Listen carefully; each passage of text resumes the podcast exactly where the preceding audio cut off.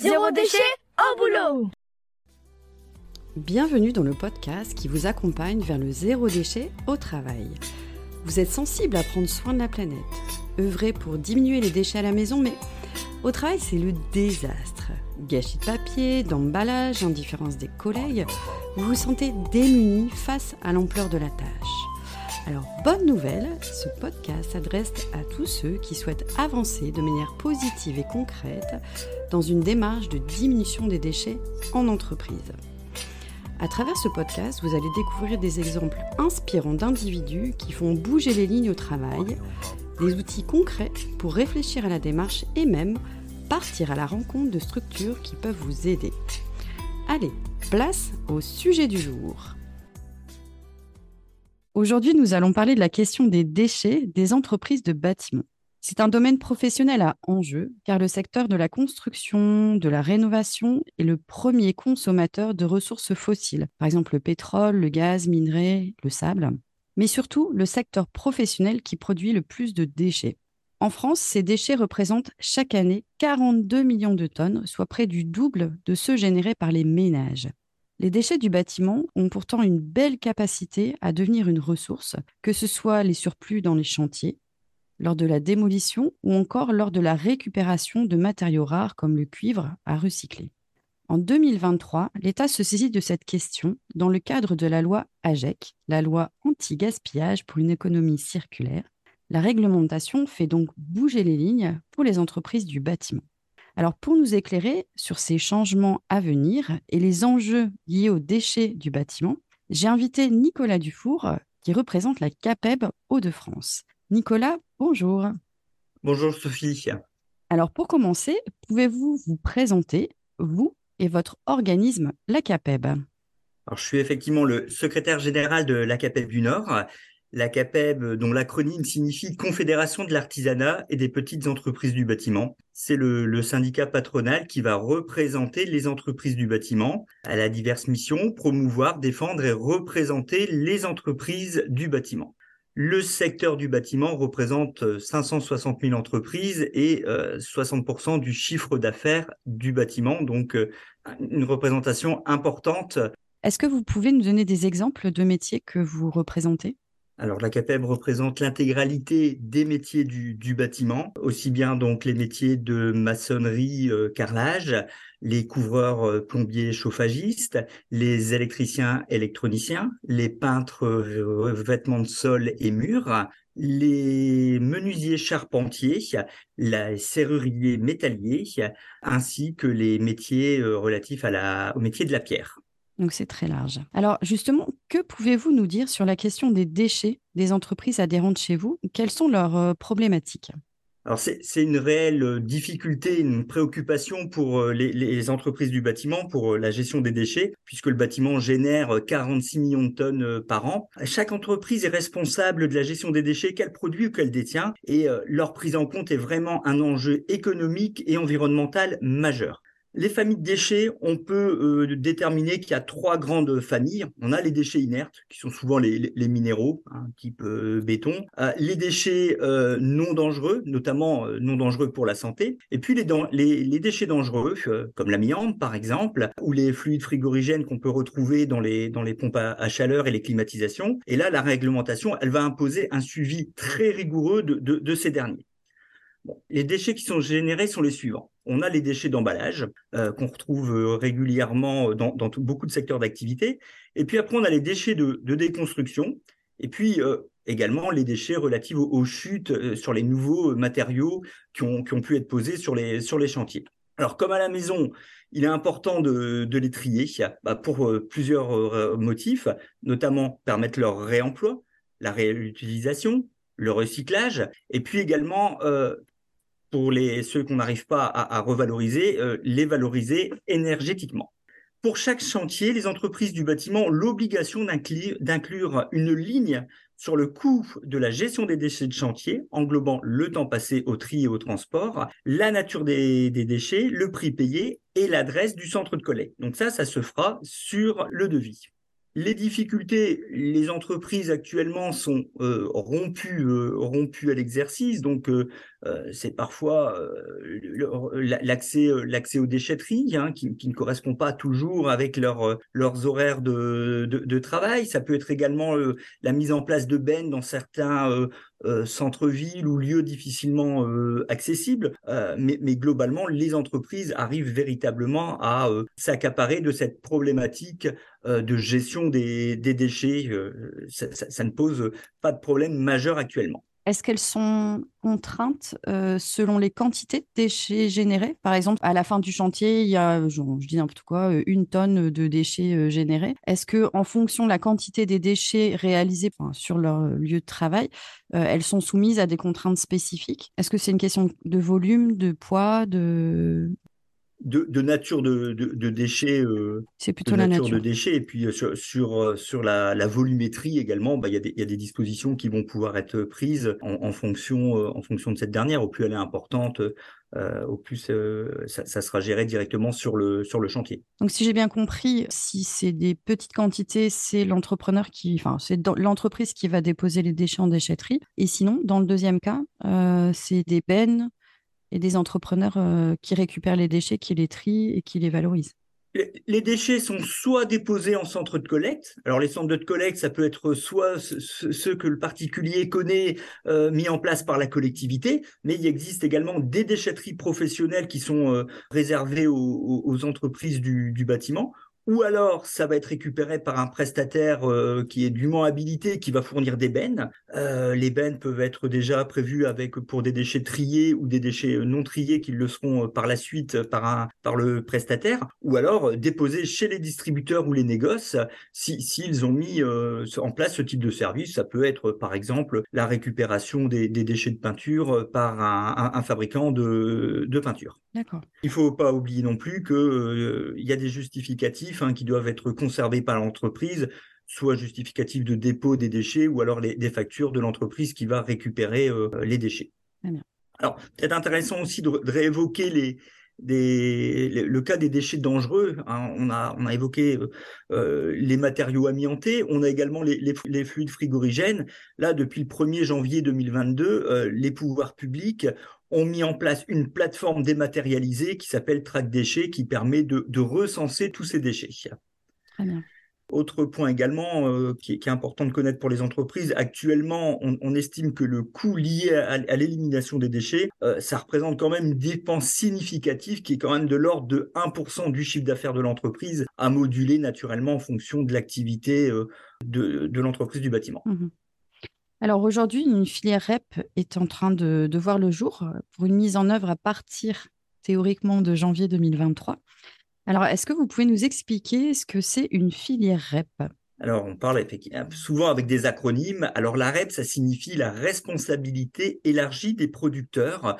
Ce n'est pas un dispositif qui est propre au, bâtiment, puisqu'elle existe également dans d'autres secteurs d'activité. C'est le, principe euh, qu'on connaît tous du, pollueur-payeur, euh, le payeur étant le fabricant ou le producteur du, du, produit. Alors, les, producteurs, ils vont devoir financer euh, la fin de vie des produits et matériaux. Bah, ici, dans notre cas, ça va être les, matériaux de, de dès leur mise sur le marché. Alors, ils vont verser une contribution financière qu'on va appeler une éco-contribution à un éco-organisme et cet éco-organisme va se charger à leur place de prendre en charge la collecte et la valorisation des déchets. On connaît euh, euh, tous euh, dans, notre quotidien cette nouvelle éco-contribution, notamment sur les produits électroniques et électroménagers. Alors, les éco-organismes, ils sont agréés par l'État. À ce jour, l'État en a agréé quatre. Euh, ils ont obtenu donc un, agrément pour gérer les déchets du bâtiment. Je vais les citer. On a euh, Valobat, on a Écomaison qui était jusqu'à peu encore connu sous le nom d'Écomobilier, on a Valdelia et on a Écominéraux. Pour euh, coordonner ces quatre éco-organismes, on va avoir un, organisme qui va être euh, mis en place euh, et ça leur permettra euh, d'harmoniser leurs pratiques et d'être une porte d'entrée unique d'information pour les entreprises et collectivités, puisque une entreprise pourrait, de par les déchets qu'elle génère, être contrainte d'adhérer à un ou plusieurs éco-organismes. Alors la REP, elle va être organisée autour de deux catégories de déchets. On a les déchets inertes et puis les déchets non dangereux, non inertes, qui sont qui permettent de, bah, classifier l'ensemble des produits du, du, du bâtiment. Et à partir de quand tout cela va-t-il se mettre en place? Initialement, ça devait être mis en place à partir du 1er janvier 2023. Euh, il y a eu un, report puisque les, pouvoirs publics n'avaient pas euh, pu mettre en œuvre l'ensemble des, mesures nécessaires pour son application à cette date. Donc là, à partir du 1er mai 2023, les, les metteurs sur le marché, donc à savoir les, fabricants euh, de produits ou de matériaux de construction, vont devoir s'assurer que les déchets issus de ces produits puissent être collectés et traités pour mettre en place une véritable économie euh, circulaire. Alors, tout ça va quand même pas être sans conséquence pour les entreprises artisanales du bâtiment euh, puisque bah, les éco-contributions vont peser sur, notamment sur les trésoreries des entreprises artisanales. Et on a un autre euh, souci, le maillage territorial des points de collecte. Il faut que ça soit au plus près des chantiers, et par contre, le maillage ne se fera pas immédiatement, ne sera pas opérationnel immédiatement, puisque ça se fera jusqu'en 2020, jusqu'en 2026. On a aussi certaines entreprises artisanales qui fabriquent elles-mêmes euh, leurs produits, qui vont devoir euh, contribuer et cotiser à un des éco-organismes dans le cadre de cette REP, responsabilité élargie du, du producteur.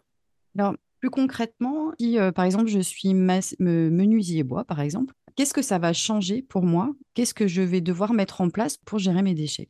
Alors, je parle encore au, au, conditionnel puisque tout n'est pas encore euh, déterminé précisément. Donc, euh, si on est menuisier bois, donc euh, fabricants de fenêtres, de portes-fenêtres, de portes de, garage, il y aura l'obligation d'adhérer à un éco-organisme pour payer cette éco-contribution et puis euh, assurer le, retraitement futur des, déchets.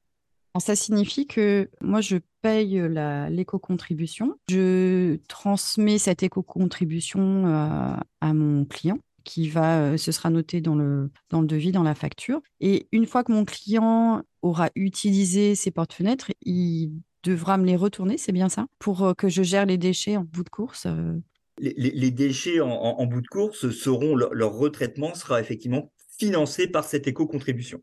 D'accord. Et alors, est-ce que ça signifie que les éco-organismes doivent créer plus de points de collecte des déchets pour les entreprises du bâtiment et aussi organiser des filières de recyclage un peu plus pointues, c'est bien ça? Oui, on aura donc un, maillage territorial dont, dont, notamment la CAPEB a souhaité avoir un maximum de, de 10 km au plus euh, pour éviter les, les, les, déplacements et euh, 20 km pour les, les, zones rurales. Donc on aura la création de nouveaux points de collecte et, et puis avec une, une, forcément une adaptation des horaires d'ouverture pour caler aux, aux besoins des, des, entreprises avec leurs conditions de travail. Et j'imagine des filières plus pointues pour euh, valoriser tous ces déchets, en faire des ressources. Euh... Oui, des, des, des, filières de recyclage plus, euh, plus pointues, plus spécialisées. On, on, a sept flux de déchets. Hein, sur, euh, donc ça sera un tri appelé sept flux. On va avoir le carton, mmh. on va avoir le bois, on va avoir les métaux, le verre, les plastiques, les plâtres et les déchets isinaires. Par contre, il sera également possible d'avoir une collecte conjointe, euh, notamment pour les déchets de carton, bois, métaux, plastiques et inertes, ça devrait être possible. Et on veillera bien naturellement à mettre sur le côté les déchets plâtres qui ne doivent être absolument plus mélangés avec les autres déchets car euh, le recyclage du, plâtre est, véritablement impossible. Après, on aura également des, entreprises spécialisées qui vont être qui vont pouvoir euh, démonter certains, euh, certains matériaux. Je pense notamment aux ouvrages vitrés, aux fenêtres, mais également aussi aux portes. Et là, euh, ces spécialistes vont pouvoir, avec un certain process, démonter et récupérer l'ensemble des, matériaux qui composent cet ouvrage. Est-ce que Nicolas, vous avez des exemples concrets de réutilisation des déchets du bâtiment autour de vous, des, des, exemples de plutôt hum, inspirants, de choses qui se mettent en œuvre de récupération des déchets des bâtiments pour la réutilisation oui, on a euh, une, une, association qui est l'association euh, Pousse d'artisans, qu'elle fait d'ailleurs euh, partie, une de nos, de nos adhérentes, qui récupère les, les déchets du, du bâtiment, notamment concernant les déconstructions en début de, de, chantier. Elle les trie et puis elle, elle, leur fait un, un, réemploi et de mémoire, ils ont pu, grâce à des fenêtres, effectuer, réaliser une, une pépinière pour un, pour un pépiniériste. Bon, bah, à creuser. Je mettrai le, le lien de l'association euh, dans le descriptif euh, du podcast. Bon, on espère que tout ça va se mettre en place euh, de manière la plus fluide possible et puis la, la plus bénéfique possible euh, bah, pour, pour nous, notre planète et puis surtout nos enfants, de leur laisser une planète dans le meilleur état qui soit. Est-ce que, Nicolas, pour conclure, vous auriez une actualité CAPEB à nous partager? Oui, alors on a un très bel événement qu'on organise les 20, 21 et 22 Mhm. juin à l'île Grand Palais. Ce sont nos journées professionnelles de la, de la construction. C'est l'occasion pour l'ensemble de nos représentants de, de France, nos délégués qui vont représenter tous les corps de métier qui composent la CAPEB, de, de se réunir et travailler sur des, des sujets d'actualité. Nul doute que euh, la gestion des déchets fera certainement partie des, des échanges et ce rassemblement euh, fait de nos journées professionnelles de la construction un événement vraiment majeur dans l'univers des salons professionnels. Et cet événement, on l'ouvre à l'ensemble des professionnels du bâtiment qu'on ne peut qu'inviter à, à venir nous rencontrer euh, durant ces, euh, ces trois jours. Merci Nicolas pour cet échange très intéressant et, et pointu.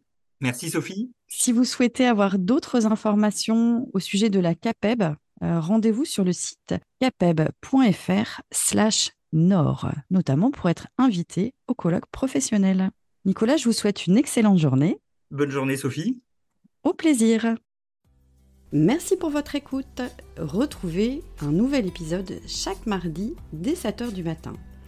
Et si vous voulez suivre les publications du podcast Zéro déchet au boulot, inscrivez-vous à la newsletter et vous recevrez dans votre boîte mail l'accès à chaque nouvel épisode. Vous retrouverez le lien dans le descriptif. Je suis Sophie Free. Dans la vie, je travaille pour sensibiliser au développement durable et je parle notamment du zéro déchet. Pour cela, je propose des ateliers, des conférences, des formations professionnalisantes, un blog, Sophie au naturel, et je suis aussi auteur de livres sur le sujet. Retrouvez toutes mes informations sur le site sophie-o-naturel.fr. Au plaisir